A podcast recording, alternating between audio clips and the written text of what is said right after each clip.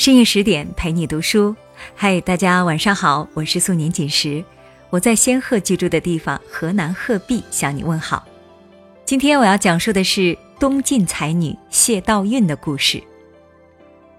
大多数时候，女人的故事只能在《后妃列传》或者野史中间去挖掘，因为平心而论，中国历史上的女人不少，只是单调，异常的单调。要么是愿死在长门宫的陈阿娇，要么是把情敌切断了四肢扔进酱菜缸子的吕雉，要么是被画师画歪了相没得宫妃做，只好去搞国际关系的王昭君。要知道，在古代，女人斗女人都是很绝的，尤其是在这样一个一群女人以争取一个男人更长久的眷顾为最终目标的竞赛。是一开始就拼上了身家性命，并且只能赢不能输的不归路，其间的合纵连横、谋略手段，细细读下来不下于一部《三国》。再不然，是李师师跟了燕子李三，红拂女随了李靖，董小宛从了冒辟疆，私奔是永恒的主题。狗血的爱情故事很多，不仅狗血，还弥漫着脂粉味道。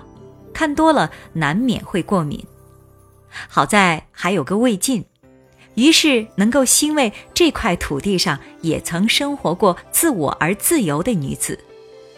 宗白华先生说得好，是皎皎脱俗，她们聪慧温柔，清醒的如同深秋的夜月，当得起一个“敏”字。谢道韫出生在当时正鼎盛的谢家，伯伯是风流宰相谢安。弟弟是淝水之战以少胜多的将军谢玄，他公文墨，有诗才。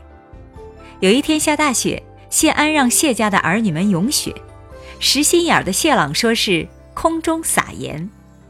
这个标准的郭靖式的回答，引出了谢道韫的千古绝句：“不如柳絮因风起。”其实谢朗说的并不错，若是状物。盐和雪莉确实是极像的，只是作为诗，它少了谢道韫句子中柳絮般的温柔的质感，少了那些冬天已经来了，春天还会远吗的憧憬。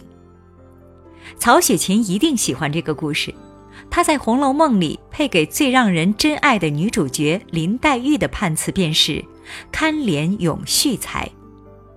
她有少女共同的幻想，又有别的女孩子所没有的发现美和解读美的天赋。只是洞察的越多，越容易寂寞。谢道韫没有一个能够和她痴嗔憨玩、共读西厢的宝哥哥。作为世家高门的女子，不奇怪的，谢道韫嫁到王家，做了王羲之的大儿子王凝之的夫人。本来待选的谢小姐的未来夫君，有那位雪夜跋山涉水寻访友人，却在门前折返，到哪里都要种竹子，宣称何能一日无此君的王徽之，有写自丹学黄武清泉龙月，后来和他爹并称为二王的王献之。王凝之和他的弟兄们比起来，既没特长，也没个性。除了在几个儿子之间年纪最大之外，没什么能称得上第一的。然而，对于人生和政局洞若观火的谢安，却给谢道韫选了王凝之。谢道韫失望、不满意，发牢骚。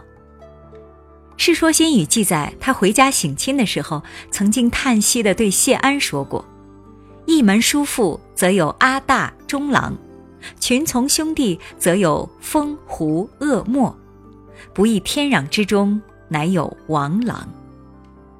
谢道韫的叔父有满腹才气、轻歌笑咏的谢万，精通音律和书法的谢尚；弟兄同辈里有著书立说的谢韶，能文能武的谢玄。虽然比不上谢道韫的文化造化，但是也博学广闻的谢朗和有闻名的谢渊。一时的才华，谢家占了大半。列数自家兄弟的才华令名的时候，谢道韫未免不小声嘀咕着王家的兄弟。徽之、献之都是又帅又有才华的男人，怎么就让我嫁了个王凝之呢？天地之大，竟然有王凝之这样的男人。这段话历来被当作谢道韫发泄郁闷的证词，然而仔细一看，却发现谢道韫说到这里的时候，无奈和着娇嗔，撒娇是主要目的，简直似曾相识。已婚妇女们聊天都喜欢诟病自己的夫君，然而哪一天真的有人攻讦起先生们，最先揭竿而起的定然是夫人们。谢道韫未必是不满意王凝之，否则以谢安对她的宠爱，纵然是与王家和亲，也不会武断的让她嫁一个定然不喜欢的宁芷。有才华的女子多，只是被旷达却又深悉人生的谢安调教大的谢道韫，既懂得热爱，也懂得生活的琐屑和无奈。她甚至颇为世故的明白，一个女人。一个注定了要带上联姻使命的女人，怎样才能安稳又舒心的度过一辈子？谢道韫如此钟灵毓秀的女人，心里明白，嫁给王凝之是她最好的选择。王徽之为人任情于心，虽然风流，但是变化多端。若是谢家姑娘跟了这位深更半夜跑出去暴走一夜，大天亮再往回赶的风流才子，恐怕担心劳累，早就红颜薄命了。王献之先是娶了西家的女儿，后来西家失势，又娶了公主。西家和谢家一样是东晋大族，王献之或薄情寡义，或是迫不得已。总之，太过耀眼的王献之不能带给谢道韫保有一生的安全感。嫁给风流的徽之献之，是举案齐眉，却也是情深不寿。后来的李清照和赵明诚，从赌书消得泼茶香到小店清裘各自寒，不正是验证了谢道韫的选择的正确吗？之前的司马相如和卓文君，从凤求凰，有燕淑女兮在闺房，到朱弦断，明镜缺的故事。已是聪慧的女人们不堪细说的往事。王凝之没有什么特殊的才华，却也并不太差，有匹配的家世，不多不少，正够混的才名，偶尔吟诗清谈也能拎得出手去。没有太过锋芒的性格和才华。因而能在乱世里远避祸端，安稳地从江州刺史、左将军一路做到会稽内史。会稽就是今日的绍兴上虞一带，是整个东晋风景最优美、生活最富庶的地方。在那里做地方长官的夫人谢道韫的日子过得该是安逸的吧？嫁给王凝之是谢道韫自己的选择，现世安稳。岁月静好，这是这位才女真正通透的地方。她终于跳出了只闻新人笑，不见旧人哭的恶性循环，戳破了看上去很美的肥皂泡，放弃了把一辈子投入一场在当时代价昂贵却结果低微的爱情豪赌的黑洞中，终于在平淡的爱情里收获了相濡以沫的婚姻。谢道韫总让我想到，因为妮可基德曼的电影时时刻刻而变得流行的弗吉尼亚·伍尔夫。他也出生在一个书香门第，常常参加父亲的茶会，和当时最出色的男子促膝而谈。他的朋友有后来拯救了大萧条而一举成名的经济学家凯恩斯，有写过西方哲学史的数学家罗素，有零零七之父小说家弗莱明。他们后来分享了一个共同的名字——布鲁姆斯伯里。这个名字最后成为了文化世界的一个启蒙，让后来所有的文化人扼腕而叹自己生不逢时。如果晚生一千多年，谢道韫未必不能成为中国的弗吉尼亚·伍尔夫。谢道韫和伍尔夫中西两分，隔着一千多年。然而，要真的比较起相同点来，他们都有超越了性别的见识和欣赏能力，都有可以比肩男子的知识和才华。然而，作为两个女人，她们最有趣的共同之处大概是，她们都有一个懂得欣赏她们的丈夫。伍尔夫有严重的强迫症，屡屡有自杀倾向，是最懂得欣赏她的丈夫雷纳德·伍尔夫屡屡救下她。那时候，一个女子写作还需要承受来自男权社会的种种挑剔，是伍尔夫先生为伍尔夫建立了一间自己的房间，让他可以在那儿留下给全人类的礼物。尽管雷纳德的名字注定被淹没在芸芸众生之中，然而没有伍尔夫先生，便没有日后完整的伍尔夫太太。王凝之在历史上也是不出色的，他几乎消失在了王家另外两个兄弟耀眼的光芒中，甚至谢道韫彼时的声望亦高于他。有人戏称，王家对历史的贡献在于。献之的字，挥之的放诞和宁之的老婆。然而，王凝之并没有表现出不耐，她没有以丈夫的身份将谢道韫的足迹和思想限定在闺阁之内，她也没有让谢道韫经历古往今来那么多才女所共同经历的颠沛流离。一个男人能够容忍。并且以温和愉悦的态度接受和欣赏自己妻子高于自己的才华和声望，定然不简单。也许他平庸，但他至少以他的胸襟包容着他，保护着他，在他力所能及的那些岁月里，免他惊，免他苦，免他四处流离，免他无枝可依。作为丈夫，王凝之是出色的。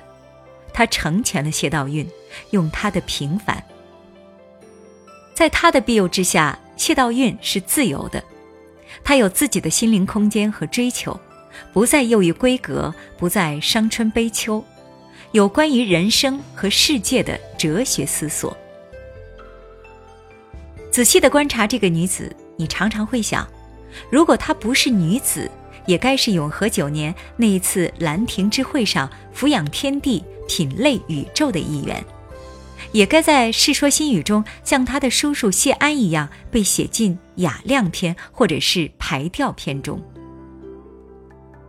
曾经有一个颇有实践的尼姑，在比较谢道韫和当时与她齐名的才女张璇的妹妹顾夫人时说过：“王夫人神清散朗，故有林下之风；顾家妇清新玉映，自有闺房之秀。”看着是你好我好大家好，但高下却依然是分出来了。闺房之秀，一般女子努力读书，少做错事，勉强可及。可是一个女子有疏朗清阔的竹林名士的风采，便早已超越了学识修养，而是气度和胸襟了。谢家经常有文人雅集。开明的谢安允许孩子们一起参加。他曾经问过孩子们最喜欢《诗经》的哪一句，谢玄回答的是身负美学意味的“昔我往矣，杨柳依依；今我来思，雨雪霏霏。”而谢道韫喜欢的却是“疾甫作咏，目如清风；众山俯咏怀，以慰其心。”和谢安喜欢的“虚魔定命，远游陈告”一样，出于《诗经·大雅》，是周朝的老臣忧心国事的句子。他不仅忧心国事，对于当世的事情也看得透彻。他曾经提醒过谢玄：“你天分有限，警告他不要晨雾惊心。”那时候，谢玄正打赢了淝水之战，是功高震主的强臣。谢道韫看到了盛极必衰的苗头，隐晦地提醒谢玄，该是止足的时候了。他还关心自然，像当时的很多聪明人一样，思考人生和天地的关系，思考明教和自然的相生相克。她一定不是小家碧玉似的容易脸红的女子，也许还曾经女扮男装遨游四方。谢道韫曾经去泰山玩，有诗留下：“峨峨东岳高，秀极冲青天。岩中见虚雨，寂寞幽已悬。飞公复飞将，云构发自然。气象乐何物，遂令我屡迁。拆江宅私语，可以尽天年。这是当时流行的玄言诗，讲究意在言外，于是诗句本来便晦涩起来，不好读。六朝的诗歌更是不能比唐诗的工整浓丽，只是看着这一句“拆江宅私语，可以尽天年”，你不会想到那句带着豪情的“以天为盖，地为炉”吗？后来那位写出“采菊东篱下”的陶渊明，也一定会将谢道韫引为同类，赠他一杯菊花酒。女人写诗常见，卓文君写。白头吟伤离别，左芬写何时当凤面，于木于书诗，何以诉辛苦，道情于文辞，写的都好，只是终究气宇不够。除了丈夫和父母，他们的生活里没有更多的主题，难免让人觉得可惜。这不是才华的局限，而是视野的狭窄。波伏娃说：“女人之所以成为第二性。”是她们把自我规定和认同为女人，把自己的关注点局限在琐碎和家长里短之上，是闺秀，但成不了名士。但谢道韫不一样，她参加家庭的集会，聆听当时最有才华和气量的男人们的谈话，甚至在青梅后面参加他们的辩论。他的小叔子王献之曾经与人辩论，被他听见。当时王献之已经尽落下风，差一点落败，却没想到谢道韫从青梅后出生，将原先已经穷尽的词理步步引申，最后居然让客人词穷，为王献之赢得一阵。你大概会想，岁月如此静好，慢慢变老，也许是这个睿智的女子应得的从容。然而，在她的故事终将结局之前，是陡然的起承转合。这样一个独特的女子，最后一次出现在史书上，却是一次惊心动魄的战斗。只是那时候，她已经没有了王凝之的庇护。隆安三年，孙恩叛乱，攻到会稽，虔诚的五斗米教徒王凝之不组织守军。反而胸有成竹地拍着胸脯说：“他已经通告天上的神仙，孙恩蹦跶不了多久就要被收走了。”王凝之倒不见得真的如此昏聩，只是熏染了一辈子名士温雅的凝之，从心里是不相信，也是不能想象孙恩真的敢把他怎么样的。然而结果却是刀剑无情。孙恩真刀真枪地杀将进来，血溅了凝之的名士理想。谢道韫和谢安一样的坚韧和从容，在此时体现了出来。听到这个消息，谢道韫立刻组织了一帮娘子军，自己也佩刀杀将出去。虽然花拳绣腿不见得管用，却向孙恩传递了一个坚强又勇敢的信号。作为谢家的女儿，王家的媳妇儿，她会代表这两家高门抵抗到底。这不能不说是个让孙恩再三思量的信号。后来，谢道韫的四个儿子也都在此难中遇难。孙恩又想杀掉他的孙子的时候，已经年迈的谢道韫面不改色地怒斥他：“事在王门，何关他族？此小儿是外孙刘涛。”如碧玉家珠，宁可杀我。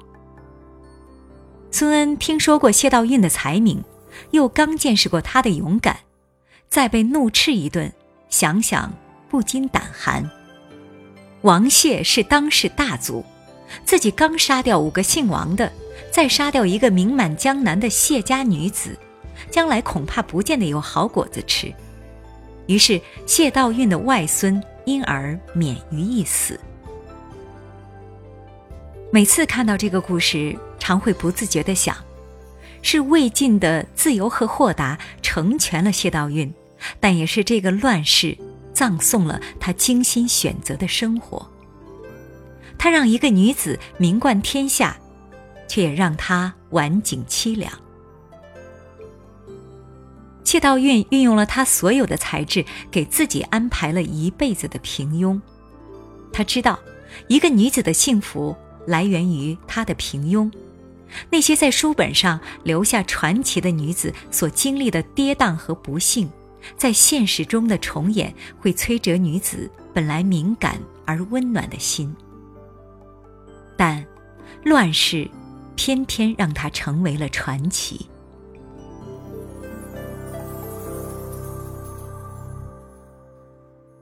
深夜十点，感谢你的聆听，愿今天的文章能让你有所收获。阅读是一个女人永恒的话题，无论任何时候，无论被谁爱着，都不要失去独立生存的能力。那么，如何在工作和生活中增值？如何通过努力变好、变美、变强大呢？这篇文章应该是给了我们一些启发，而真正的答案呢，我们还需要通过阅读来找寻。今天要送给大家两本书，《意志力》和《不完美才美》。